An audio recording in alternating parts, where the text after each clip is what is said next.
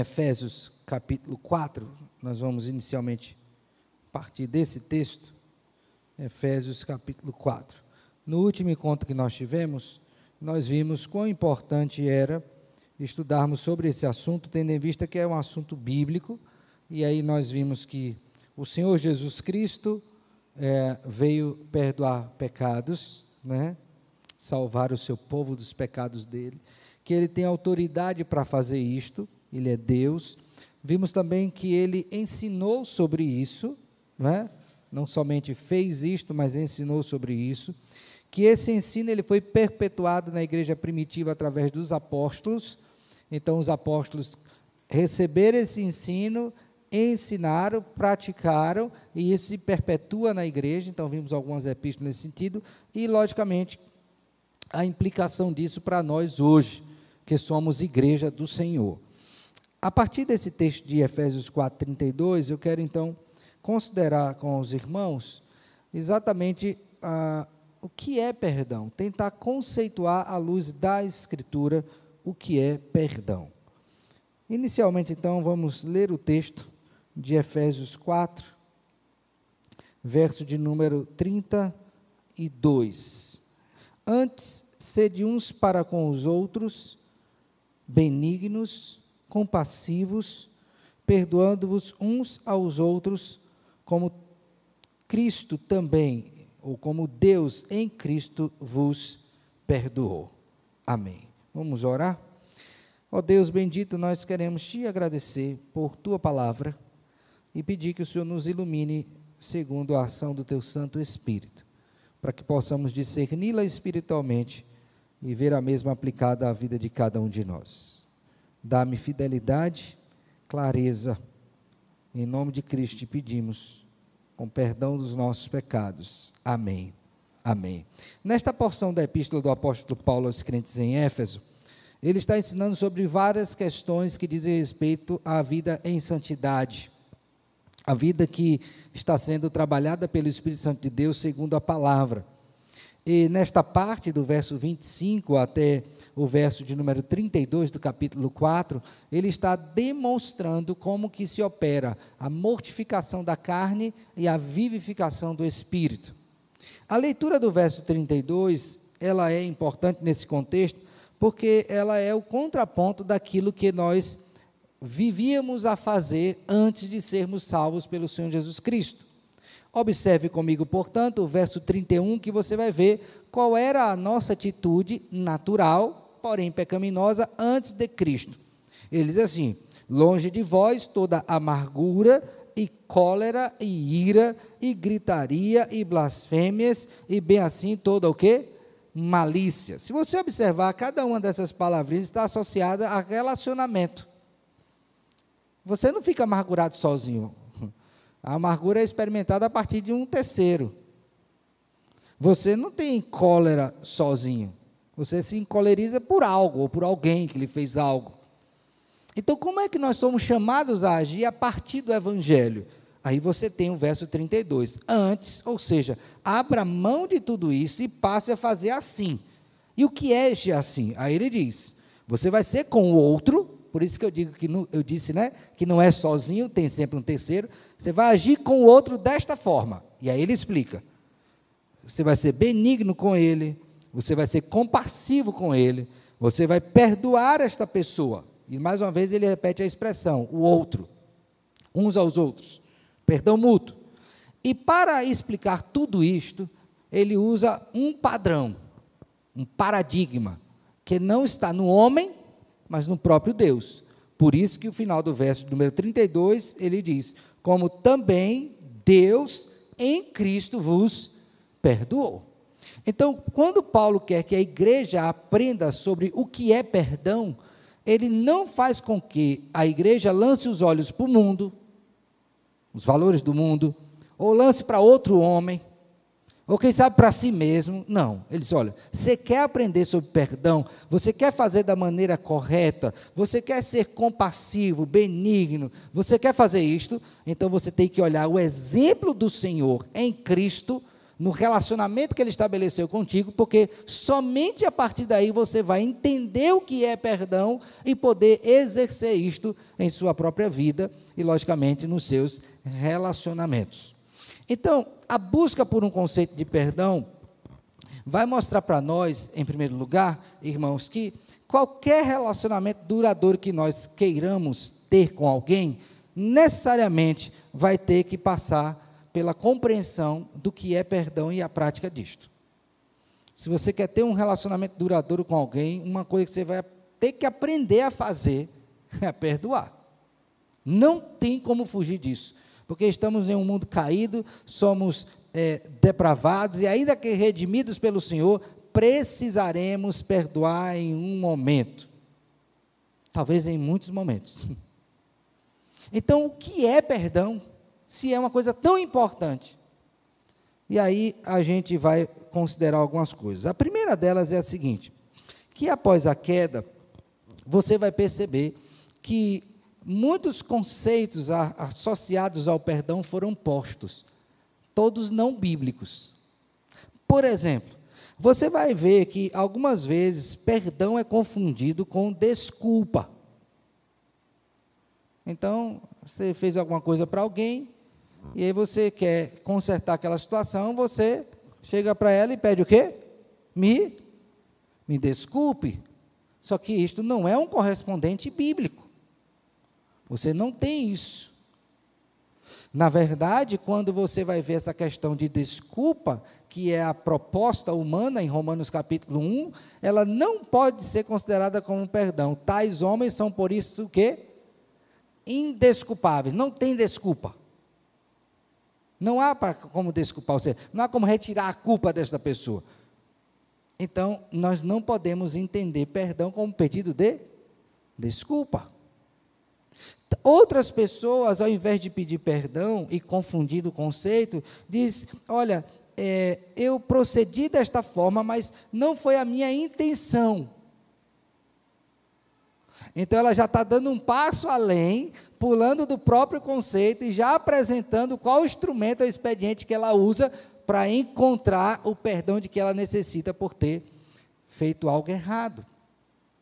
Mas em todos esses conceitos que são apresentados no mundo, e aqui eu citei apenas dois, uma coisa fica bem sublimada: é que nenhuma dessas propostas partem da convicção de que o pedido de perdão é a admissão de que houve quebra da lei do Senhor.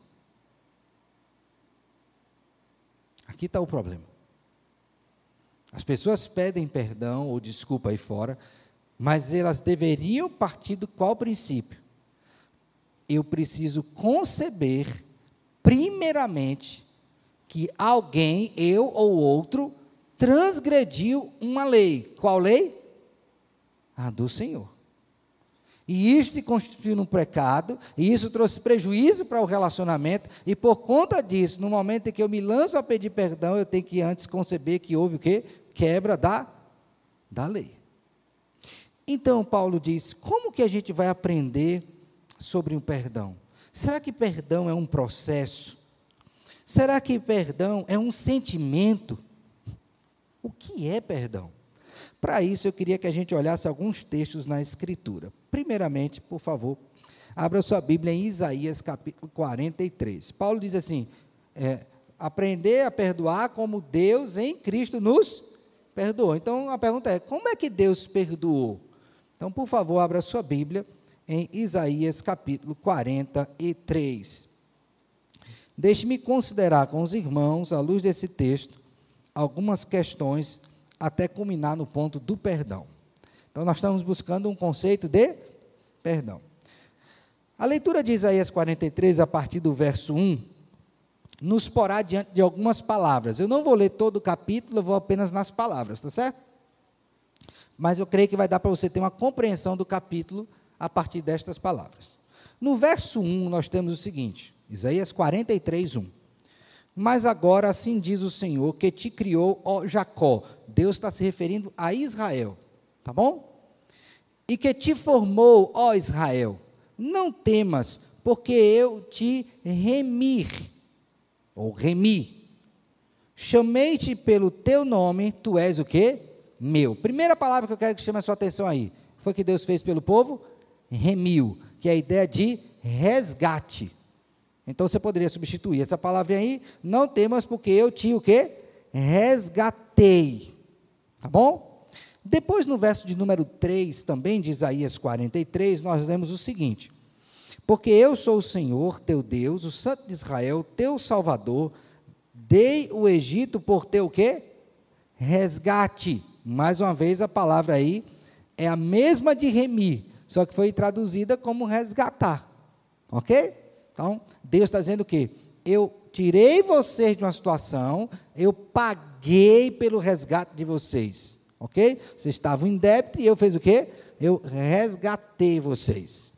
Dando prosseguimento à leitura do texto, quando chega no verso número 11, observe bem, diz assim: Eu, eu sou o Senhor, e fora de mim não há o?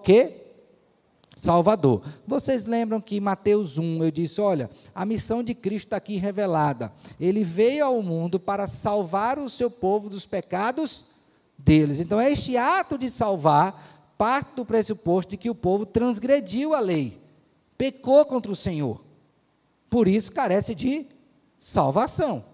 Então Deus está dizendo: Eu resgatei vocês porque vocês precisavam de salvação e eu salvei vocês. Então aquilo que eu falei agora há pouco, né?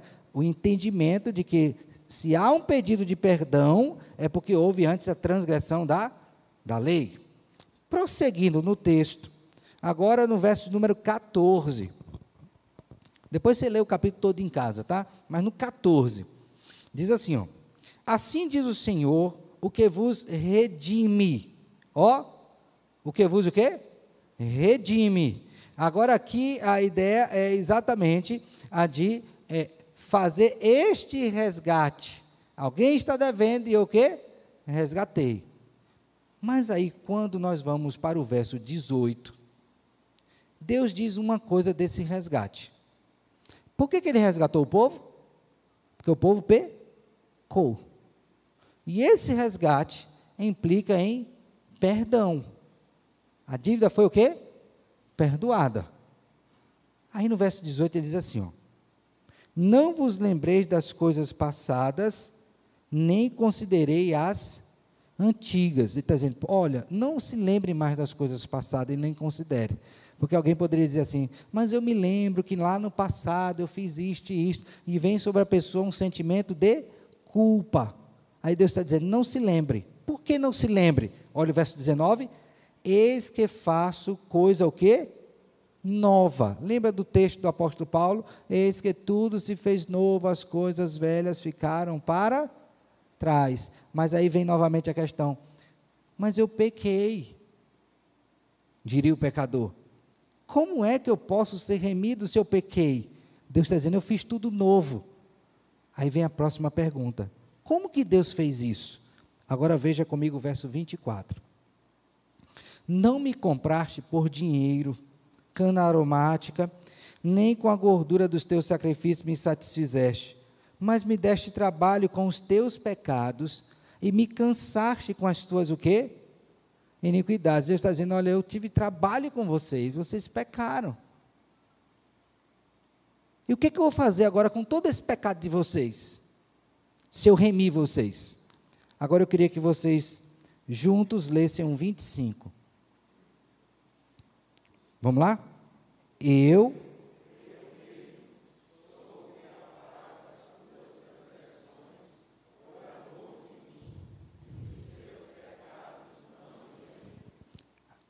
Duas palavrinhas aí. Eu apago as transgressões. O que é isso? Limpar, destruir, exterminar. O que é que Deus está dizendo que vai fazer com o meu pecado? vai me limpar, vai o quê? Destruir, vai o quê? Exterminar. Não vai haver mais lembrança deles. E aí ele diz mais: o que é que eu vou fazer? Eu não vou mais o quê? Me lembrar. Eu não vou mais me recordar do que você fez. O que, que Deus está fazendo aqui nesse momento? A palavra óbvia seria, óbvia seria o quê? Ele está perdoando. Não, Deus está fazendo aqui uma promessa. Ó, gravou o conceito? Deus está fazendo o quê? Uma promessa. Que promessa ele está fazendo?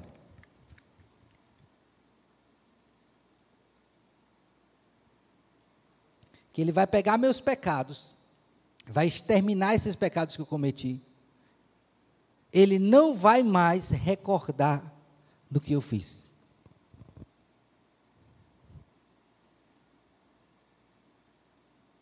Está claro? Ele está prometendo que vai fazer isso. Agora ele faz isso em qual base? O texto diz: por amor de mim. Então o perdão foi dado na base de quem? Do próprio Senhor. Onde ele está dizendo assim: eu vou te remir, eu vou te resgatar, eu não vou mais recordar dos seus pecados, eu vou acabar com os seus pecados. Isso não quer dizer que eu não peque mais, ele está se referindo ao que eu cometi de pecado, e eu não vou mais lembrar disso aqui. Ele está fazendo uma promessa de perdão. Ok? Uma, o quê? Promessa. Mas aí tem outro texto em Jeremias, por favor, agora abra sua Bíblia, no capítulo 31. Jeremias, capítulo quê? 31. Veja bem que nos dois textos, tanto de Isaías quanto de Jeremias, o povo estava pecando muito. Transgressão era grande. E nesse contexto, Deus diz o que para o povo? eu vou apagar os seus pecados, eu não vou mais recordar deles, porque eu prometo que eu vou fazer isto. Por amor a quem? A Ele mesmo. Quando chega em Jeremias 31, por favor, veja comigo. Também vou fazer do mesmo jeito alguns textos. Verso 3 primeiro. De longe se me deixou ver o Senhor dizendo: Com amor eterno eu te amei, por isso, com benignidade, tinha o quê? Atrair. Então, quando ele viu o pecador ao longe, ele viu o pecado nele, e se separava dele. Mas Deus decidiu amar. Uma decisão. Eu decidi te amar. Quando chega no verso 11, por favor, veja comigo agora. Olha o que é dito: Porque o Senhor redimiu a Jacó, resgatou, livrou, e o livrou da mão do que era mais forte do que ele. Então alguém estava perdido em pecado e Deus resolveu o quê? Redimir. Agora no verso 23, acompanhe comigo, é dito assim: ó, Assim diz o Senhor dos Exércitos de Israel: Ainda dirão esta palavra na terra de Judá e nas suas cidades, quando eu lhe restaurar o quê? A sorte, a comunhão comigo. Vai ser restaurada. Aí, irmãos, verso 33. Porque esta é a aliança que firmarei com a casa de Israel.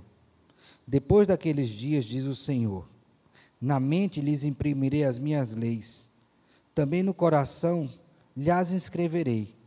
Eu serei o seu Deus e eles serão o quê? O meu povo. Eu vou entrar em relação com vocês, vocês serão meu. Mas tem um detalhe: vocês não pecam?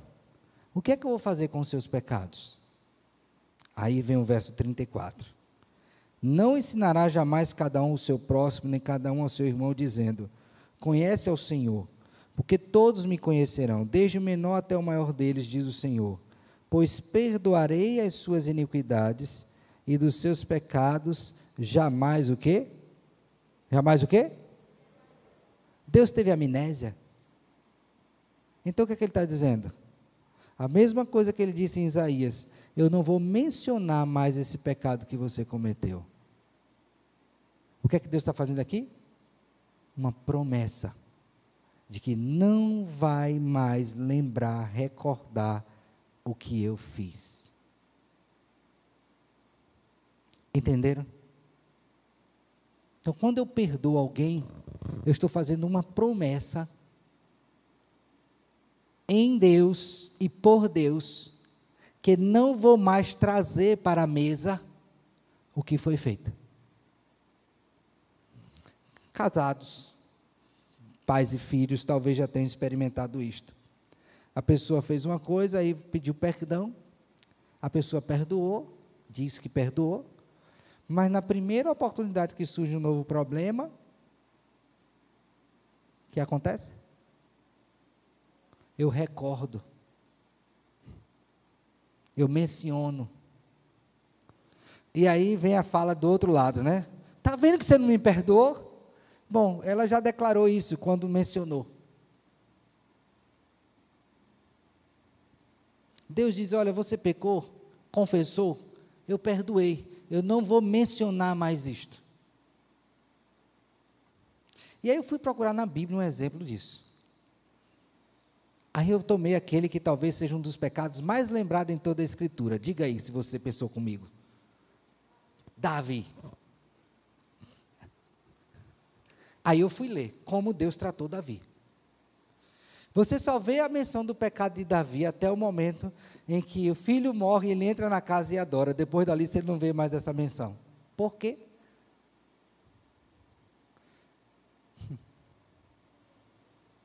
Porque uma vez que Deus perdoou, Ele não traz mais isto. Não é maravilhoso? O perdão é uma promessa que eu faço em um relacionamento, quando alguém peca contra mim, de que uma vez que ele confessou aquele pecado e usou os trâmites bíblicos para isso, se arrependeu de fato, eu não tenho mais o direito de trazer aquilo, visto que eu prometi que não me lembraria mais daquilo. É assim que a gente faz? Esse texto é tão importante que o escritor aos Hebreus cita-o. Vamos lá? Hebreus capítulo 8. Hebreus capítulo 8. E aí o correspondente neotestamentário para esta palavra que está em Jeremias é o mesmo. Hebreus capítulo 8. Por favor, acompanhe comigo. Eu vou ler a, a, citação de Jeremias vai do 8, verso 8 até o verso 12, tá bom? Mas eu vou ler só o verso 12 de Hebreus 8. Que diz assim, ó: "Pois para com as suas iniquidades usarei de quê? Ou seja, eu não vou dar o que você merece. Você merece punição, você merece castigo, você merece condenação, mas eu não vou dar isso, vou ser misericordioso.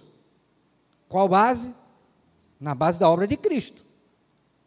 Mas aí ficava a questão: e dos meus pecados, você vai fazer o quê com eles? Aí vem a continuidade do verso. E dos seus pecados, jamais o quê? Eu vou me lembrar. Aí também é a mesma palavrinha que está lá, o correspondente Septuaginta, né? Para quê?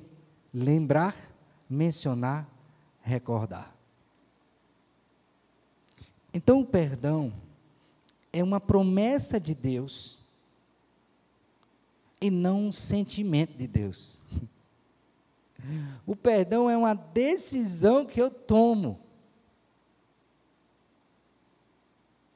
de não mais falar sobre aquele assunto, lançando em rosto da pessoa como se ela tivesse acabado de praticar o mesmo pecado.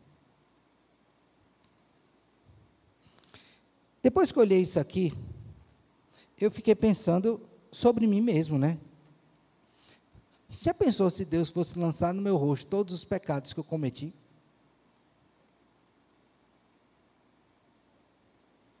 Aí eu digo, meu Deus, como é que seria isso? A Bíblia nos dá um lampejo, uma luz. Abra sua Bíblia agora em Romanos, por favor. Romanos capítulo de número 8.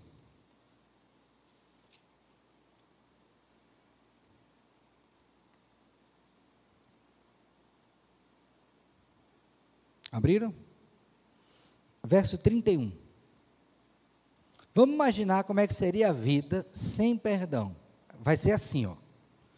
Que diremos, pois, à vista destas coisas? Se Deus, se Deus é por nós, quem será o quê? contra nós. Então, se Deus perdoou, lembre que o contexto de Romanos é justificação. Se Deus perdoou, o que, que pode acontecer conosco? Ele já perdoou. quem será contra nós? Mas, durante essa nossa caminhada, é possível que alguém venha e lance no nosso rosto o nosso pecado. Aí ele diz: Aquele que não poupou o seu próprio filho, antes por todos nós o entregou, porventura não nos dará graciosamente com ele todas as coisas? A resposta à pergunta é: sim, ele dará. 33. Quem intentará o quê? Acusação contra os eleitos de Deus. É Deus quem perdoa. Você sabe o que é que uma pessoa que não perdoa faz toda vez que ela traz o pecado? O que é que o texto diz? Ela acusa a pessoa de novo.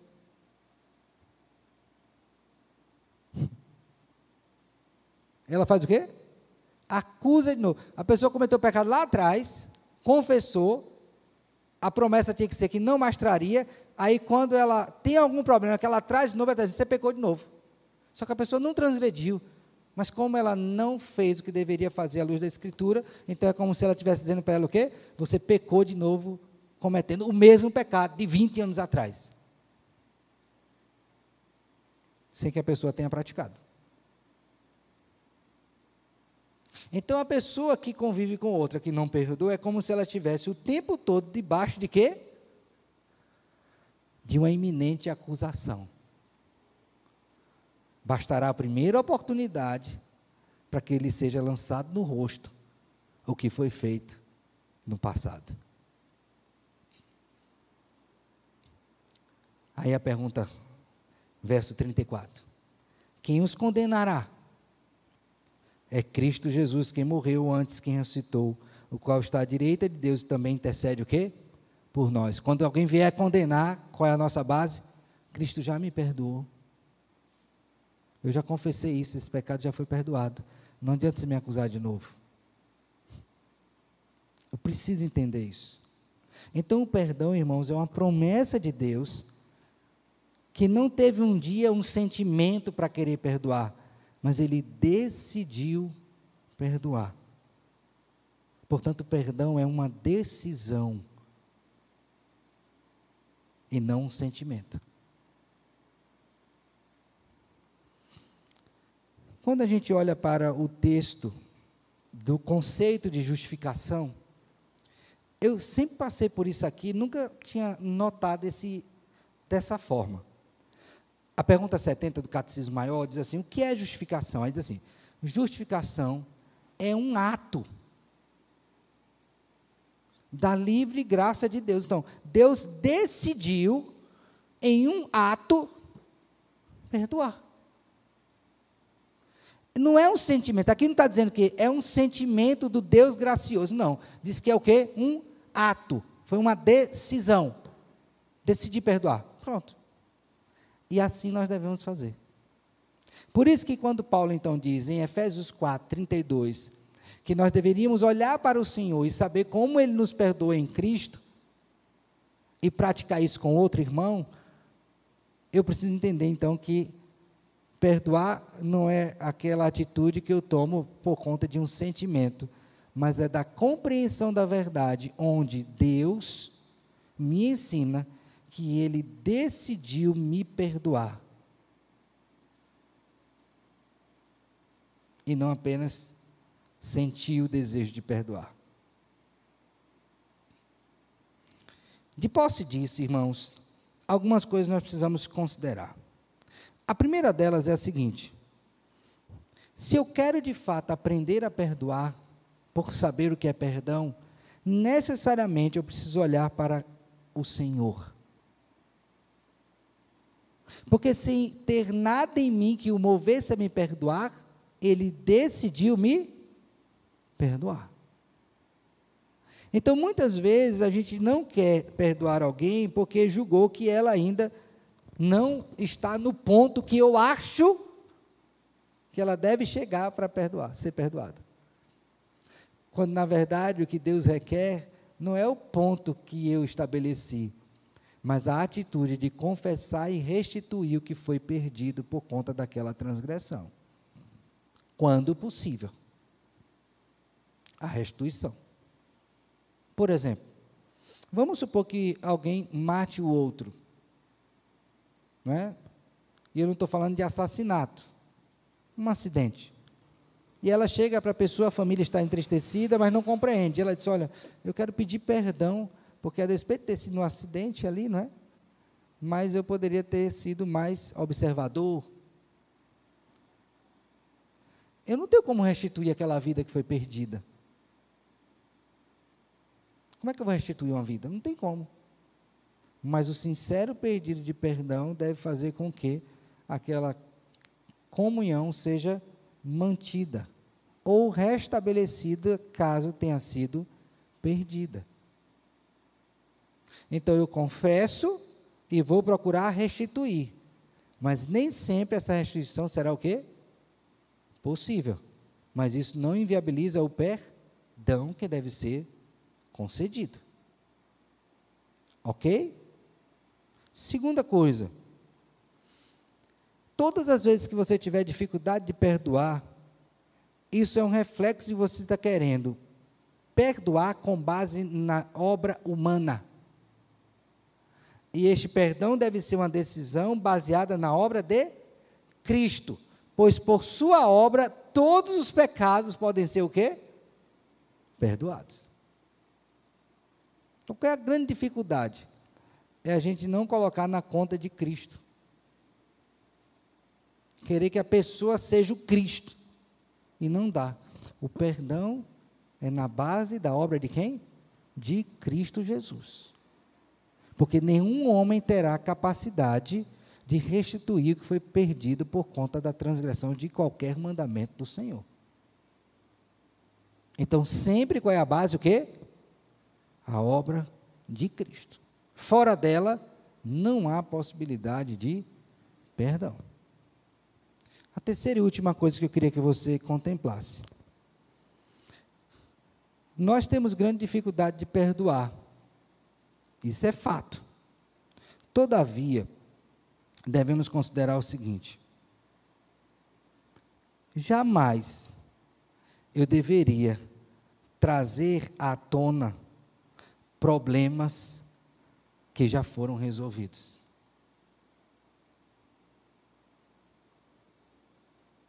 Ouviram? Jamais eu deveria trazer à tona problemas que já foram o quê? Resolvidos. Se eles estão voltando, tem duas possibilidades, basicamente. A primeira, mais óbvia, que eles não foram quê? Resolvidos. Você até pode ter achado que tinha resolvido, mas não foi. Tanto é que ele fez o quê? Ele voltou. E quando eu estou dizendo isso, eu estou dizendo na relação das partes. Então, eu pequei contra Marcelo, eu pedi perdão para ele, e eu julguei que ele tinha me perdoado. Quando ele traz de volta, aquilo não foi resolvido na cabeça dele, foi na minha, na, na dele não. Então precisa ser resolvido. Houve uma ilusão no tratamento disso. Então essa é a primeira situação. O problema não foi o quê? Resolvido. E a segunda possibilidade é que o problema nunca foi tratado. Como é que acontece isso, pastor? Lembra daquela expressão que o tempo é remédio para tudo? Então a pessoa transgrediu, pecou contra o outro, nunca abordou aquela situação e achou que por uma convivência harmoniosa a coisa tinha sido resolvida. E não foi. Então, na primeira eu confessei e achei que tinha sido. Na segunda eu não fiz, achei que o tempo ia resolver, mas na primeira oportunidade que surge, que é que ele vem? Novamente o mesmo problema. Então, todas as vezes que tiver transgressão de alguma lei, eu preciso, com sabedoria, buscar logo resolver o problema. E aferir se no coração daquela pessoa, assim como no meu, o problema foi de fato o quê? Resolvido. Por quê? Porque ele pode voltar. Como? Lançando em rosto, fazendo acusação. E lembre que perdão é uma promessa de que eu não vou o quê? Me lembrar mais daquilo. Está resolvido. Aquela situação não será mais um elemento no nosso relacionamento. Se fizermos assim, irmãos, temos a convicção de que enterraremos e, e não mais exumaremos os ossos de velhos pecados. Exumar é a, é a linguagem para exumar cadáver. Tem gente que é hábil em fazer isso. Exumar problemas antigos. E assim sendo, já que eu não exumarei esses ossos antigos, eu poderei construir, construir sobre antigas lápides jardins que vão glorificar a Deus por meio de relacionamentos harmoniosos. Você já foi em um cemitério alguma vez? Tem alguns cemitérios que estão cemitério de jardim, não é? E se você tiver a experiência de plantar algo ali próximo, você vai ver que as plantas ficam bem viçosas. Como pode? Da podridão surgir beleza. Quando há perdão, mesmo nas situações mais difíceis, pode surgir algo belo para a glória de Cristo. Então, assim nós devemos proceder. Decidir perdoar. Prometer que não mais vou trazer aquele assunto de novo, porque ele foi devidamente tratado. Que nós pensemos sobre isso, irmãos. Que olhemos a forma tão bondosa com que o Senhor cuida de nós e nos conduz, sem jamais nos lançar em rosto os pecados que, tendo cometido, eu e confessado, ele não se lembra, ele não se recorda. Que assim seja contigo, até Cristo voltar. Amém. Amém. Alguma pergunta, alguma consideração? Diga, meu querido. Aí que está o erro. Eu esqueço do seu pecado, mas sempre me lembro que você é o quê? Pecador.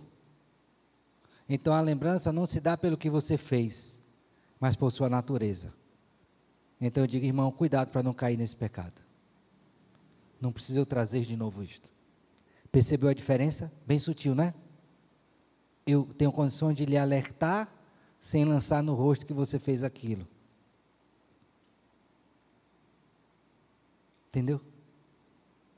Lembra bem, ó vamos supor, José errou. Várias vezes, como eu devo em criança ter errado com meu pai várias vezes, minha mãe. Mas filho, eu já falei a você sobre isso, não faça isso. Eu não relembrei que ele fez. Especialmente naquelas situações em que ele foi disciplinado por aquilo e pediu perdão. Eu estou relembrando do, do problema que ele tem de incorrer neste pecado. Entende a diferença entre uma coisa e outra? Eu não lanço no rosto dele, você fez. É igual aquele filme, né? Eu sei que vocês fizeram no verão passado. Puxa, toda vez tem um verão passado, sempre vai ter alguma coisa. Quando é que eu vou me livrar disso? Nunca. Sempre eu vou ter alguém me recordando dos meus pecados. Eu preciso me recordar da graça. E a graça vai me levar a entender que eu sou pecador, carente dela todos os dias. Então, perdão é uma promessa. Promessa de quê? Eu não vou trazer isto de novo.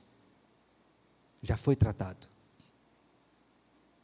Vocês conseguem ver quantos problemas seriam resolvidos se isso fosse verdade na nossa vida? Quantas brigas de casais, briga entre os filhos, porque coisas velhas são trazidas de novo.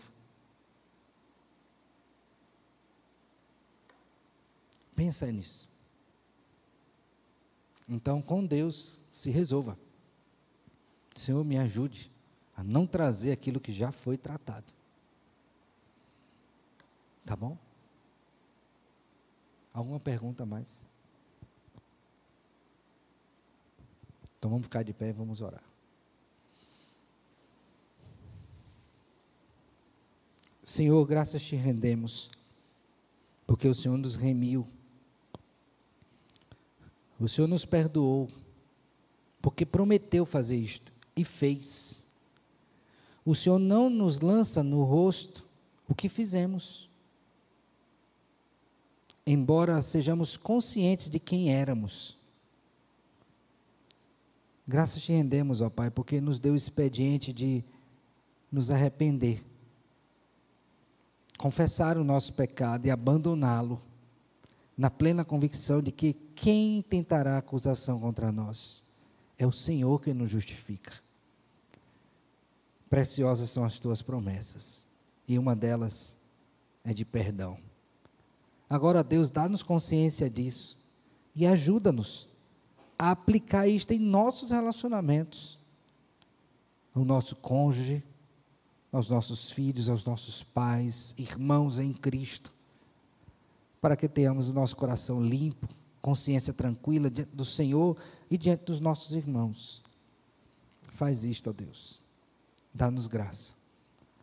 Pedimos que o Senhor nos leve em paz para casa, nos dê descanso, sono reparador, para que possamos, ó Deus, em tudo, glorificar o Teu nome. Toma a Tua igreja, os que estão enlutados e enfermos, os que estão abatidos, desanimados, encoraja-nos, Pai, a viver sempre para o louvor da Tua glória. Assim nós oramos em Cristo com perdão dos nossos pecados. Amém. Amém.